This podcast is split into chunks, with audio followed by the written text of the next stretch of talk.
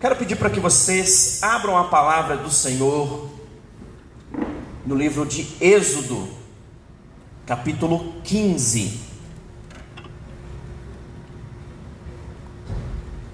Êxodo, capítulo 15. Amém? Glória a Deus. Aleluia. Deus seja louvado e agradecido.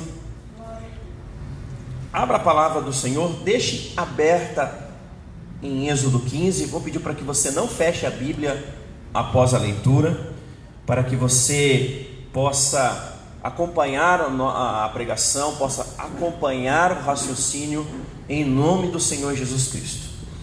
Bom, meus irmãos, vocês sabem que nós iniciamos há algumas semanas uma série de mensagens a respeito do livro de Êxodo. Na verdade, na primeira mensagem da série, voltamos um pouco no tempo e nos lembramos um pouco do livro de Gênesis.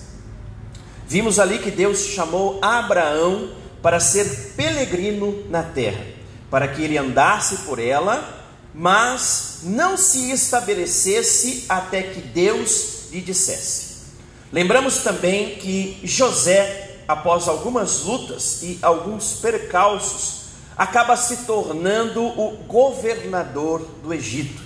E seus irmãos e seu pai tiveram que ir até ele e se curvarem para que não morresse de fome, cumprindo assim o sonho que José havia tido alguns anos antes.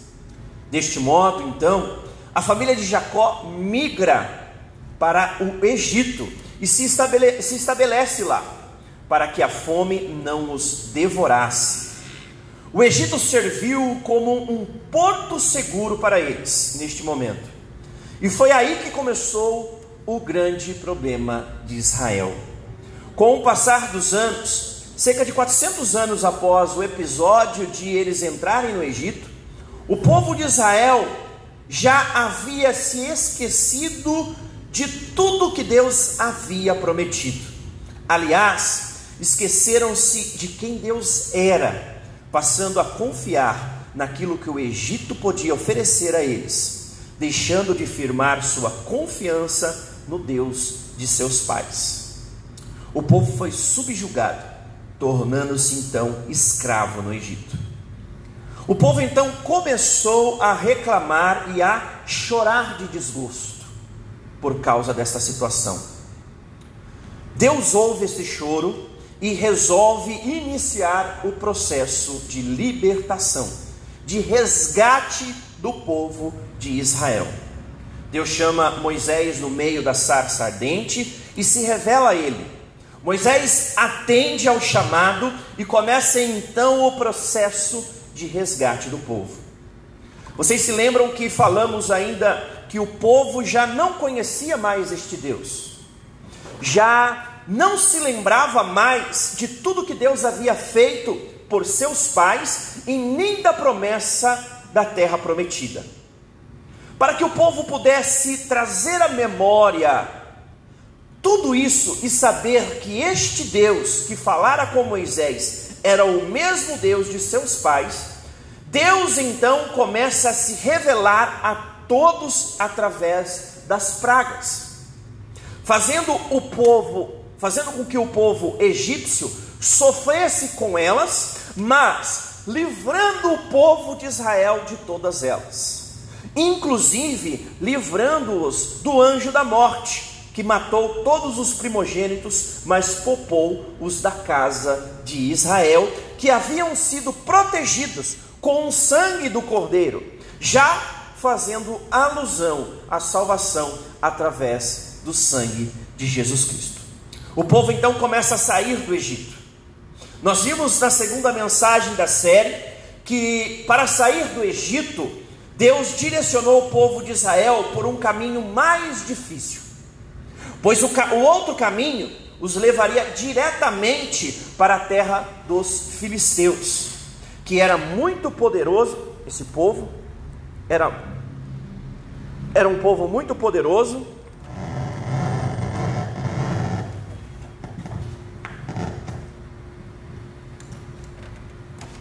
Era um povo muito poderoso.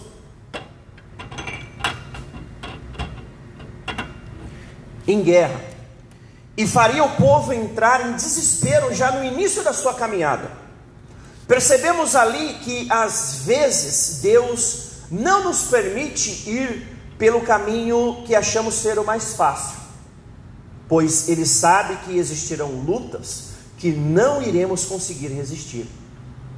Na verdade, quando deixamos Deus nos guiar, não existem caminhos mais fáceis ou mais difíceis. Existem os caminhos pelos quais Deus irá nos guiar, e estes sempre serão os melhores, pois nunca irá faltar a presença de Deus, ainda que nele encontremos lutas do tamanho de um mar, como o povo encontrou o Mar Vermelho e enfrentou, pois sempre Deus irá providenciar um escape no momento certo.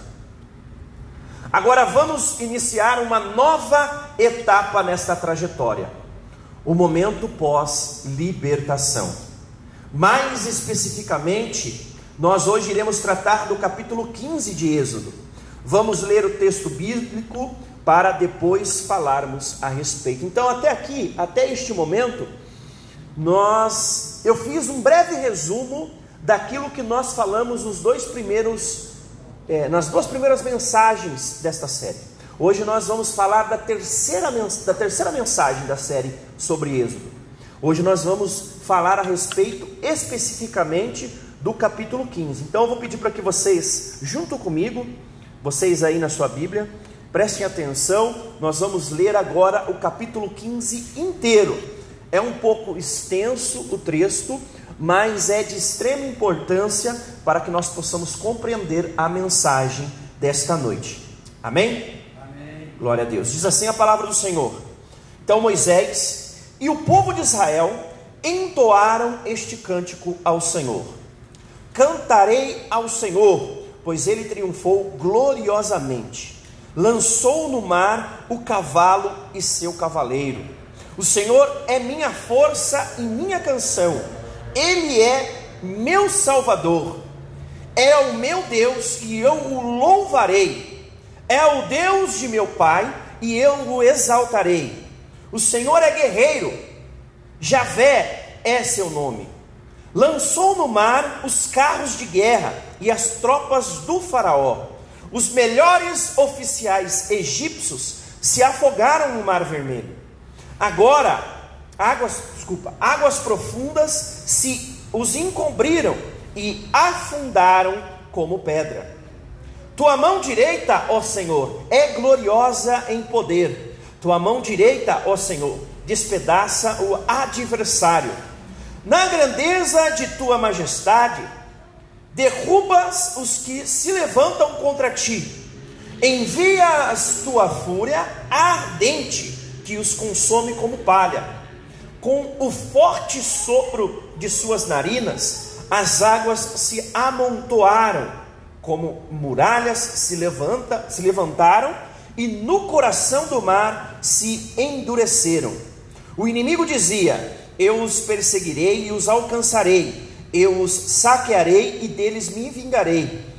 Puxarei minha espada e com forte mão o destruirei. Mas tu sopraste com teu fôlego e o mar os encobriu. Afundaram como chumbo nas águas poderosas. Quem entre os deuses é semelhante a ti, ó Senhor? Glorioso em santidade, temível em esplendor, autor de grandes maravilhas Estendeste tua mão direita e a terra engoliu nossos inimigos.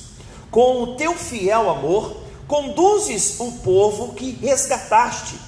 Com teu poder, o guias à tua santa habitação. Os povos ouvem e estremecem, a angústia se apodera dos que vivem na Filistia. Aterrorizam-se os líderes de Edom.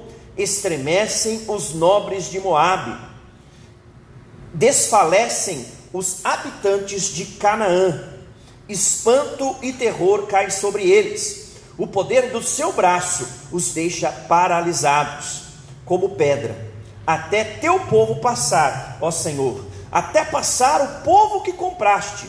Tu, tu os trarás e os plantarás em teu próprio monte, no lugar reservado, ó Senhor, para a tua habitação. O santuário, ó soberano, que tuas mãos estabeleceram.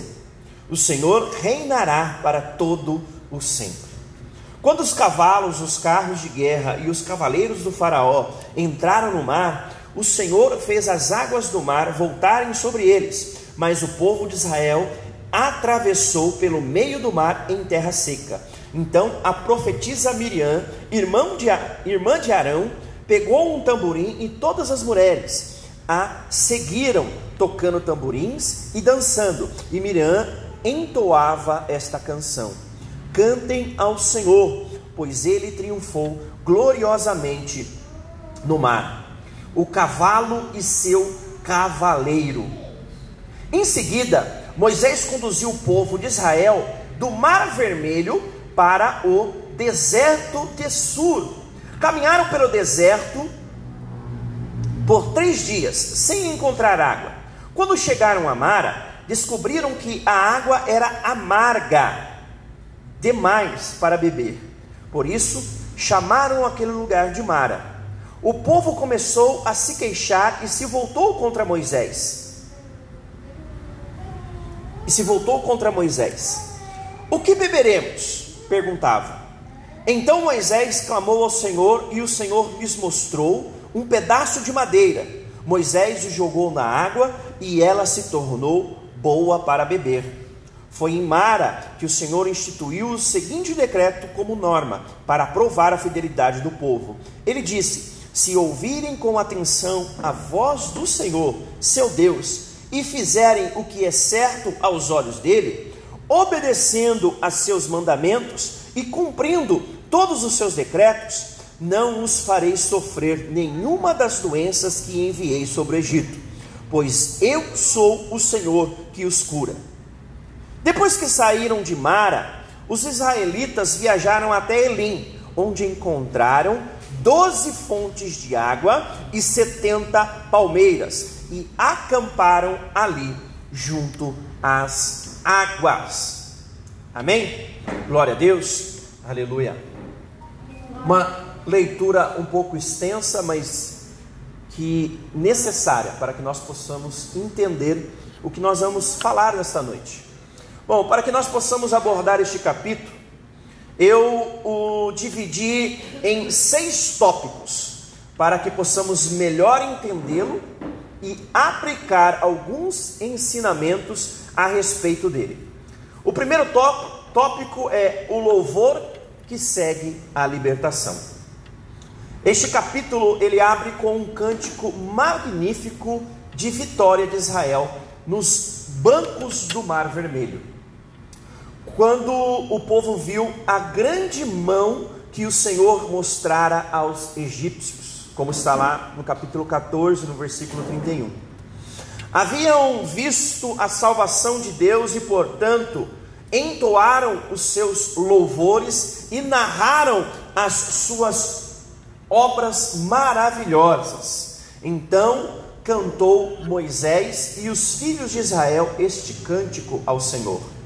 Interessante é que até este momento não temos ouvido na palavra do Senhor aqui no Êxodo é, nem sequer uma só nota de louvor. Ou até este momento o povo de Israel não havia cantado nenhum louvor a Deus ouvimos o seu clamor angustioso, enquanto labutavam nos fornos de tijolo de, de, do Egito.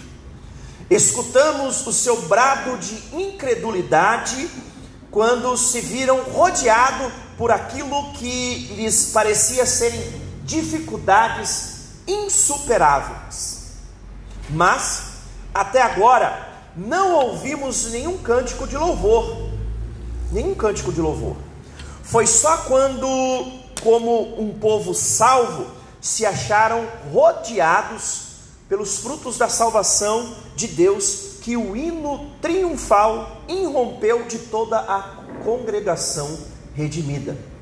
Em outras palavras, Eu e você, nós só podemos louvar a Deus, só é possível entoar um cântico de louvor a Deus, porque nós somos salvos.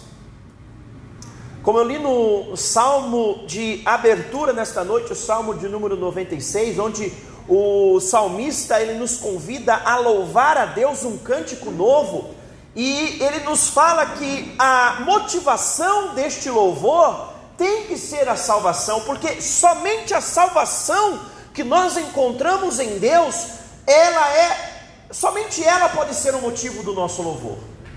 Pois se nós não estivéssemos firmados na salvação que nós encontramos em Deus, nós não teríamos motivos para louvar ao Senhor. Talvez alguém vai dizer que o motivo pode ser uma casa, uma casa boa, num condomínio. Talvez alguém vai falar que o motivo do seu louvor pode ser um emprego bem remunerado, um emprego seguro. Talvez alguém vai falar que o motivo do seu louvor é um casamento bem estruturado e uma família bem estruturada. Mas nós estamos vendo a pandemia que nós estamos enfrentando está nos mostrando que isso não é uma verdade. Muitas pessoas que tinham casas luxuosas estão tendo que vender as suas casas, pois não estão tendo recursos para mantê-las. Muitos de nós perderam os empregos, empregos que antes eram confiáveis, bem remunerados e que hoje se esvaíram e não são fonte de louvor algum.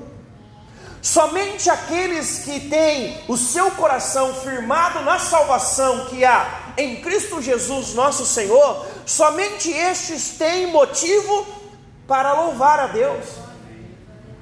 Assim como foi com o povo de Israel, o povo de Israel estava num lugar que, apesar da escravidão, havia fartura de recursos. Eles tinham comida, tinham lugar para morar, apesar de a alta, o trabalho pesado, apesar de todo o sofrimento, ainda assim, eles estavam num lugar seguro. E existe um contrassenso. Por que, que eles não louvavam lá, lá? Lá eles só reclamavam. E depois de terem passado pelo Mar Vermelho, lá no meio do deserto, encontraram então razão para louvar. Porque lá no deserto, eles haviam reconhecido a salvação em Deus. Talvez nós estejamos passando por desertos que estão colocando à prova a nossa fé. Mas quando a nossa fé está firmada na ressurreição de Jesus Cristo, nosso Senhor e Salvador, ela jamais vai ser abalada. Muito pelo contrário, nós passaremos pelo deserto assim como o povo de Israel. A primeira vez que eles entoaram um cântico ao Senhor foi no meio do deserto. Que nós possamos ter a salvação do Senhor dentro do nosso coração para que nós possamos também, no meio dos desertos que nós enfrentamos ao longo de nossa vida, nós também possamos entoar um cântico ao Senhor. O segundo tópico, a redenção, a redenção e o culto. Nisto, como em tudo o mais, eles foram figuras de todos nós nós precisamos de saber que estamos salvos no poder da morte e ressurreição, antes de podermos prestar a Deus culto claro e inteligente. Haverá sempre na alma reserva e hesitação, provenientes, sem dúvida, da sua incapacidade em compreender a redenção que há em Cristo Jesus pode haver o reconhecimento do fato que há salvação em Cristo Jesus e em nenhum outro. Porém, compreender pela fé o verdadeiro caráter e fundamento dessa salvação, realizando-a em nossa, como nossa, é coisa muito diferente. O que, que, que, que eu quis dizer aqui? É comum, principalmente no nosso, nos nossos dias, é comum você falar com uma pessoa, você ir até mesmo evangelizar uma pessoa, e a pessoa falar assim: Não, eu acredito em Jesus Cristo. Eu creio que Jesus Cristo é o Filho de Deus. Eu acredito em Deus. Não, Jesus Cristo é mesmo Senhor e Salvador. É comum nos dias de hoje.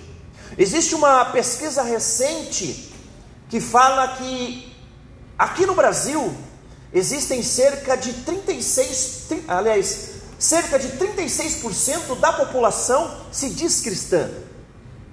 Em 2002, a revista, é, é, revista Time, ela publicou uma matéria falando que os evangélicos no Brasil, eles eram diferenciados, pois eles não se admitiam como evangélicos não praticantes, porque não existia este termo.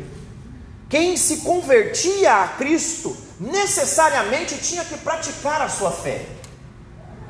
Já em 2012, dois, dez anos depois desta afirmação desta revista, ela trouxe uma nova pesquisa. Ela falou que, na verdade, depois de dez anos, a maioria dos cristãos evangélicos do Brasil se, se diziam cristãos não praticantes. Ou, como o termo mais conhecido ultimamente, os desigrejados, aqueles que não querem praticar a sua fé de alguma maneira. São pessoas que elas aceitam o fato de Jesus Cristo ter morrido ressuscitado na cruz, elas aceitam o fato de que a salvação está em Jesus Cristo. Percebam que o povo de Israel, lá no Egito, enquanto eles estavam lá, por meio das pragas, eles reconheceram Jesus Cristo, reconheceram Deus, perdão. Eles viram que havia um Deus que era um Deus de seus pais e que aquele Deus era poderoso para fazer muitas coisas no meio deles. E eles vivenciaram todo estes milagres, essas manifestações de poder que Deus fez no meio deles lá no Egito.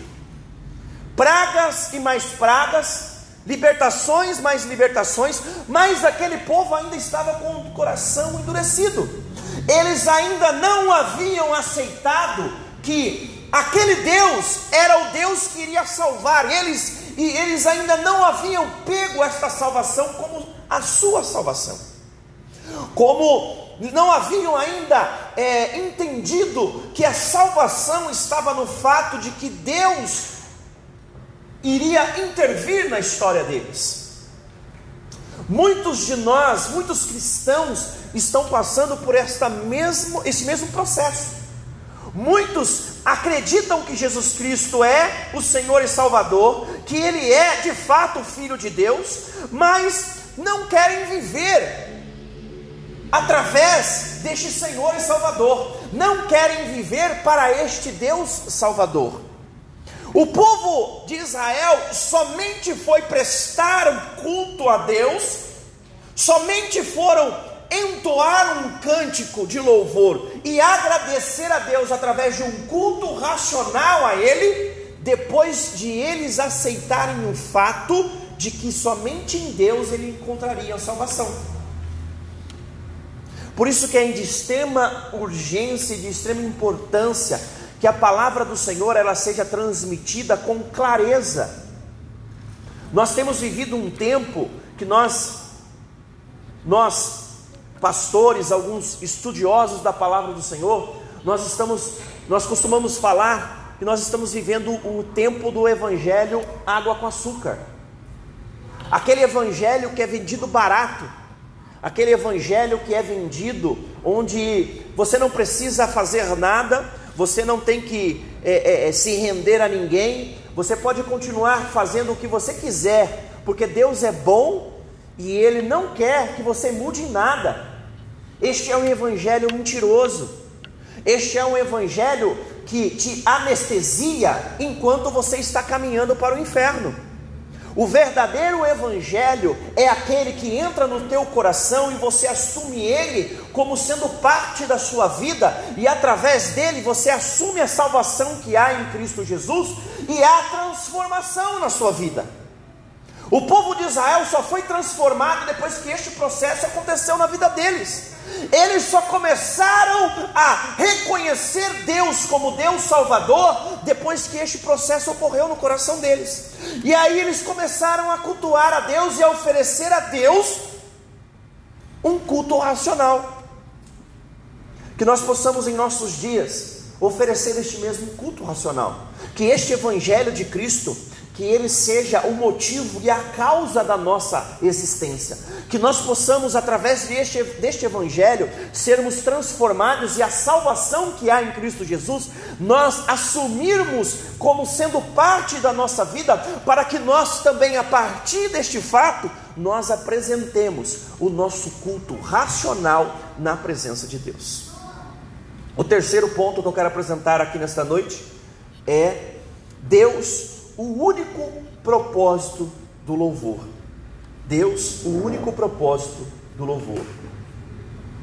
Em todo culto verdadeiro, Deus é ao mesmo tempo o objeto do culto, o assunto do culto e o poder do culto.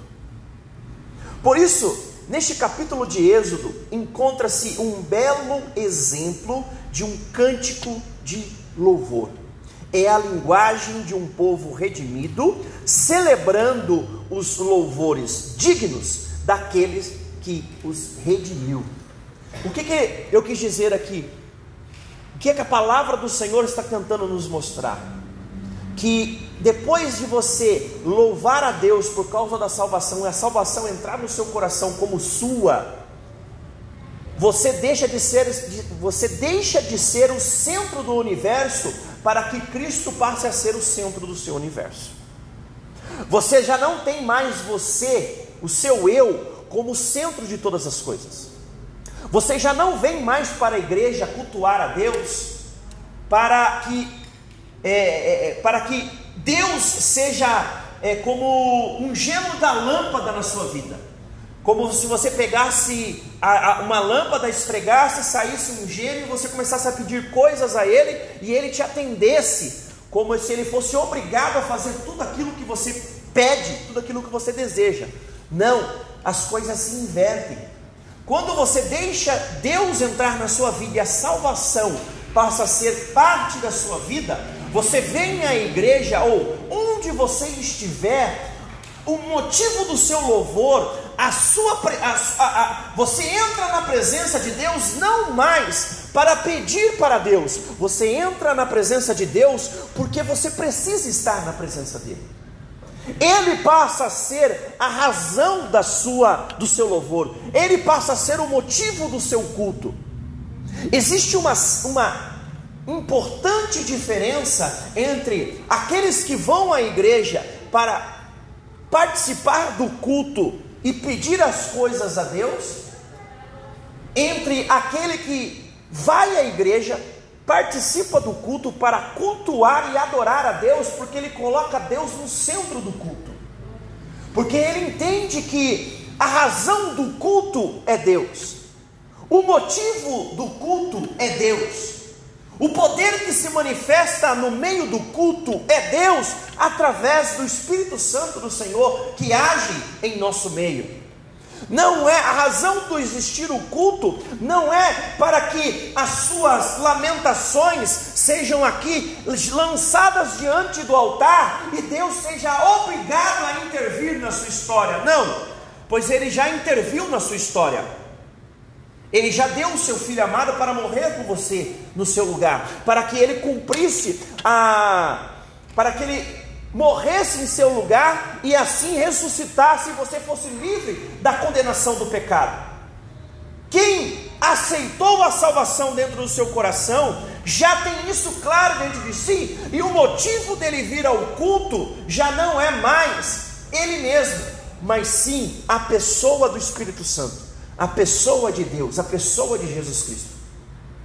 Quando as pessoas elas são redimidas, quando elas são transformadas por Cristo, elas deixam de participar do culto buscando o seu próprio interesse, mas elas participam do culto tentando entender qual é a vontade de Deus e se rendendo e se submetendo à sua vontade. Existe uma grande diferença nisso. O povo de Israel entendeu essa diferença. Eles entenderam que, que Deus era o motivo e a razão deles estarem ali naquele lugar. E foi Deus quem os salvou, e então, portanto, Deus era o motivo do seu louvor, era o motivo do seu culto, era o motivo da sua existência. Quando nós passamos a entender essas coisas, nós então deixamos de viver aquele evangelho água com açúcar que eu falei há pouco. Nós não aceitamos mais estas, é, é, estas falácias de, de que nós fomos feitos simplesmente para vencer aqui nesta terra. Sim, nós somos mais que vencedores, mas por meio do sacrifício de Jesus Cristo na cruz do Calvário. Nós somos mais que vencedores porque Cristo morreu, venceu a morte, ressuscitou e hoje está assentado à destra de Deus Pai Todo-Poderoso. E Ele é a razão de nós estarmos aqui nesta noite. Ele é a razão de nós estarmos aqui prestando culto de adoração. O povo de Israel entendeu isso. O povo de Israel conseguiu compreender que ele era a razão, que Deus era a razão do culto, da prestação de culto a Deus. O quarto ponto que eu quero abordar nesta noite é a partida para o deserto. A partida para o deserto. Depois, lá no versículo 22 está escrito assim: ó. Depois fez Moisés partir os israelitas do Mar Vermelho e saíram ao deserto de Sur, e andaram três dias no deserto, e não acharam águas. Bom, e quando entramos na experiência do deserto, é, é, desculpa, é quando entramos na experiência do deserto que somos postos à prova, a fim de que se manifeste até que ponto conhecemos Deus e o nosso próprio coração.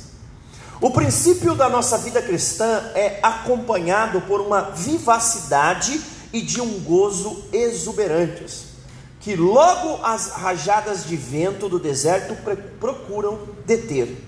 E então, a não ser que haja um profundo sentimento daquilo que Deus é para nós, acima e além de tudo mais, Sentimos-nos desfalecer e em nossos corações tornamos ao Egito.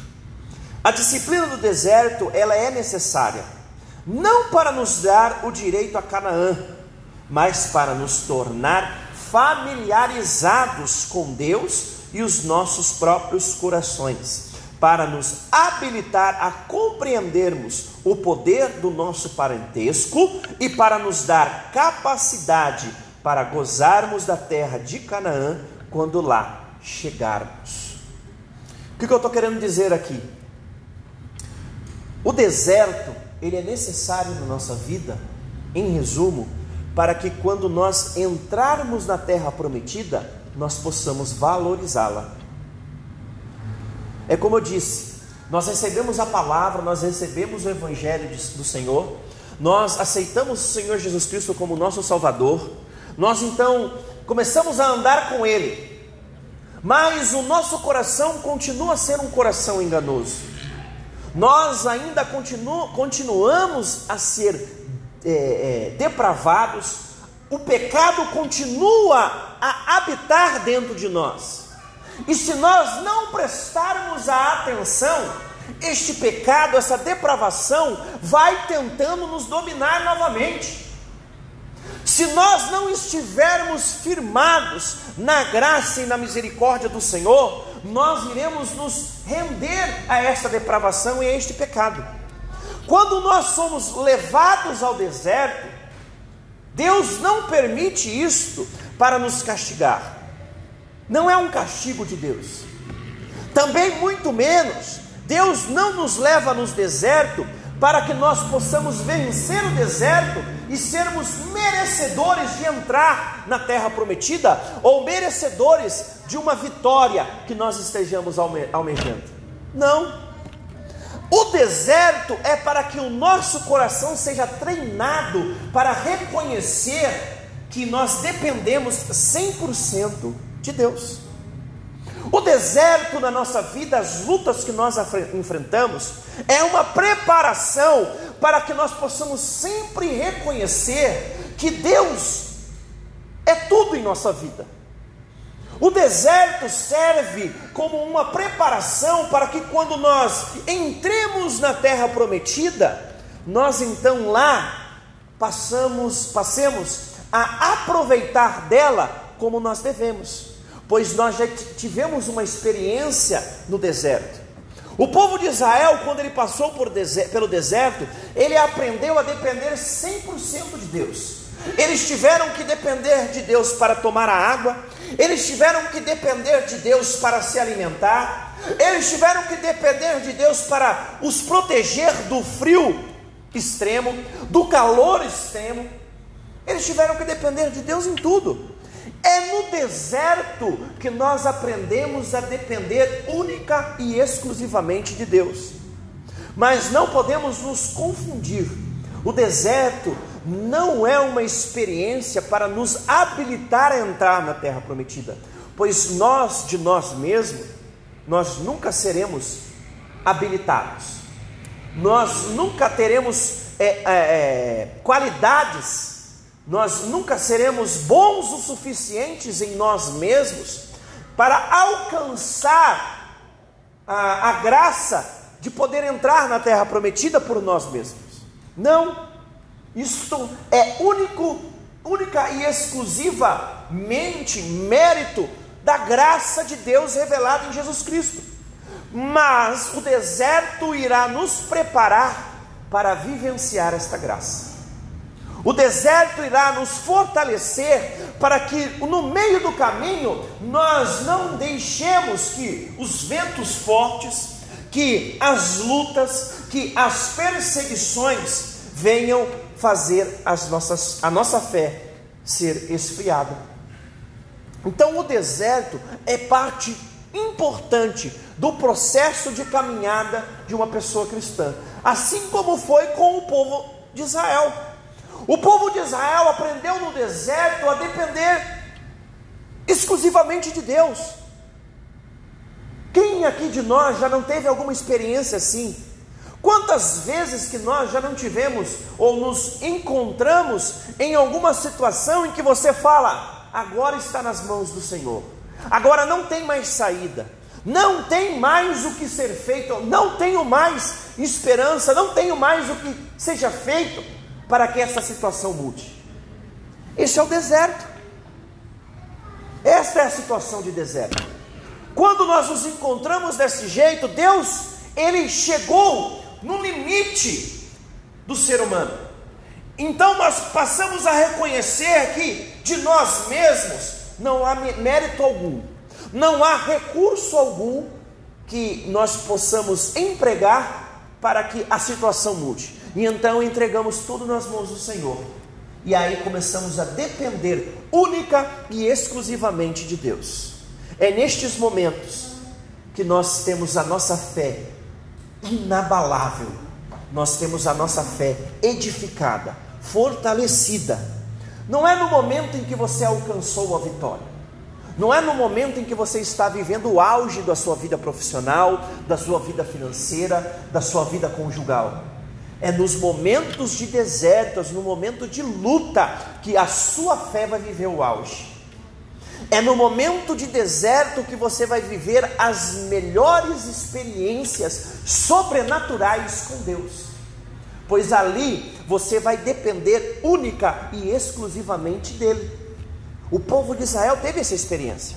O povo de Israel se entregou e viveu as maiores e melhores experiências de Deus sobrenaturais enquanto eles estiveram no deserto que nós possamos também ter essas experiências, que nós possamos reconhecer o nosso deserto, porque não é fácil. O ser humano cada vez mais tem relutado em reconhecer o seu deserto, em reconhecer, porque o ser humano se habituou a usar os seus próprios recursos para conseguir aquilo que ele quer. para alcançar uma certa vitória, para alcançar um certo livramento, o ser humano ele usa, lança mão do dinheiro, lança mão do seu status, da sua posição social. A última, o último recurso que ele vai usar é depender de Deus. Que nós possamos já logo no início do nosso deserto, já reconhecê-lo e nos entregar completamente nos, à dependência de Deus. Que nós possamos reconhecer o nosso deserto e entregar tudo nas mãos do Senhor. Não que Ele seja responsável por tudo na nossa vida, mas que sim, nós dependemos 100% dele para toda e qualquer ação de nossa vida. Amém? O quinto tópico que eu quero falar com você nesta noite é sobre as águas amargas. As águas amargas. Os versículos finais deste capítulo mostram-nos Israel no deserto. Até aqui parece que tudo lhes havia corrido bem.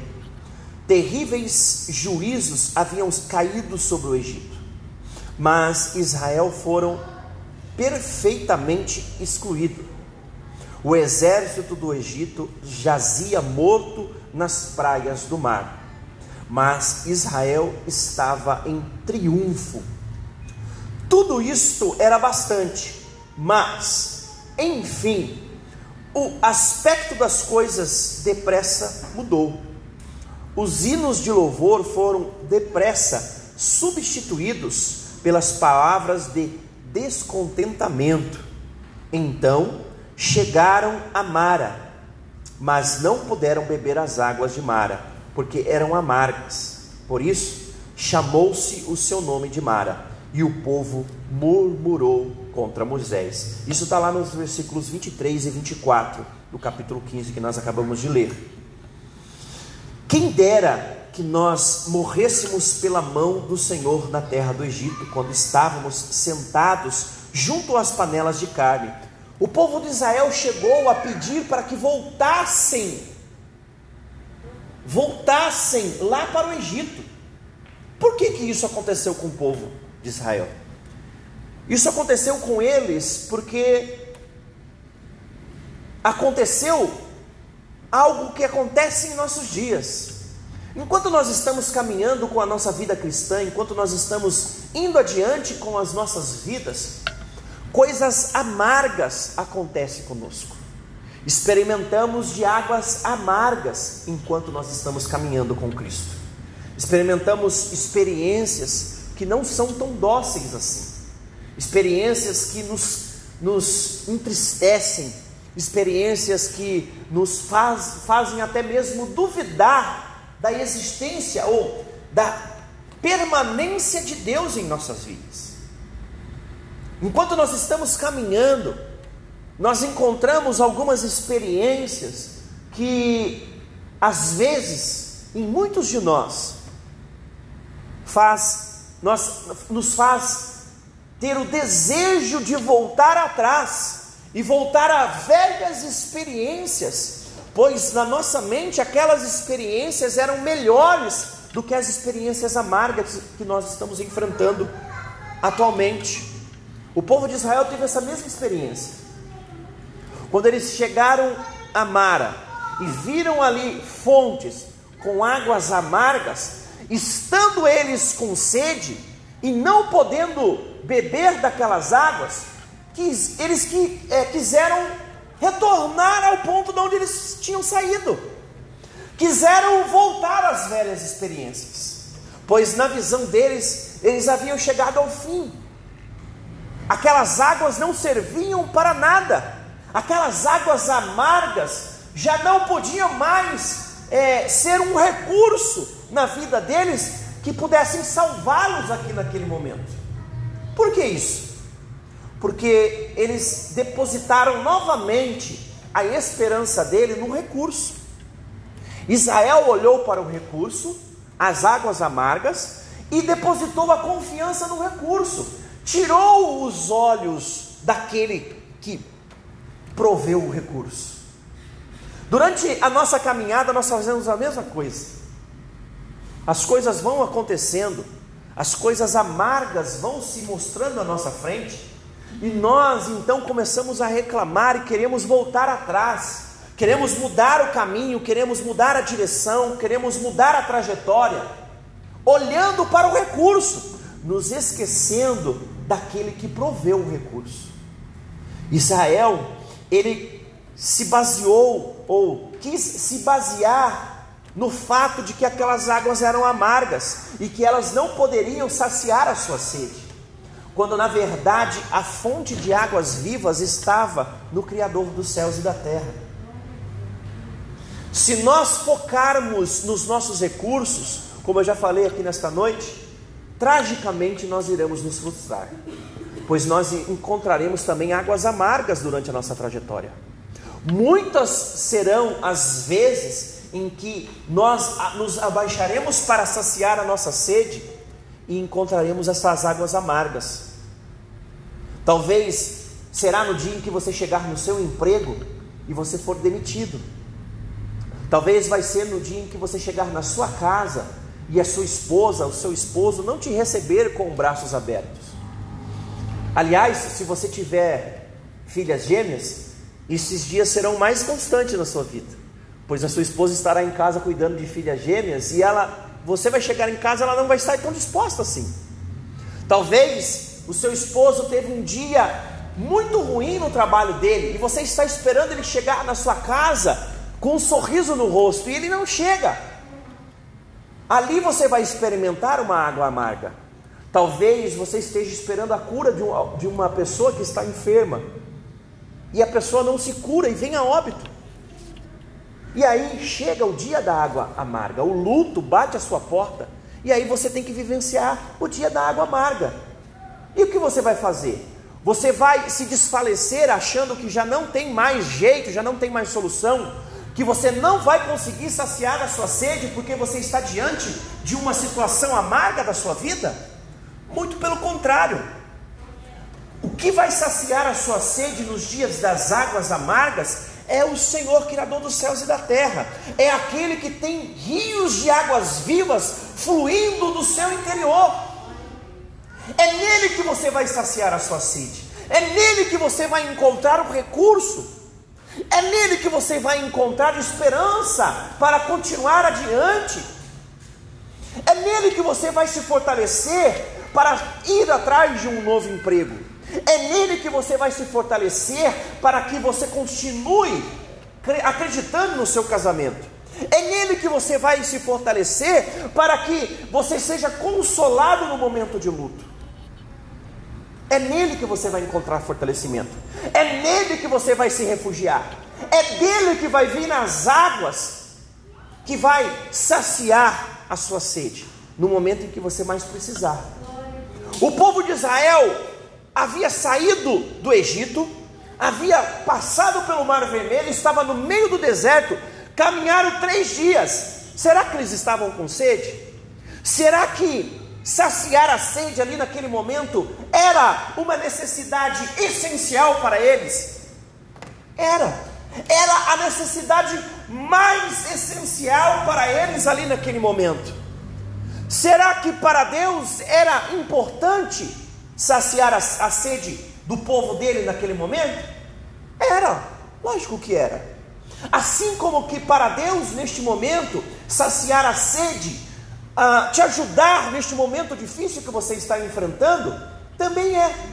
Deus quer te ajudar, Deus quer saciar a sua sede neste momento terrível que você está vivendo.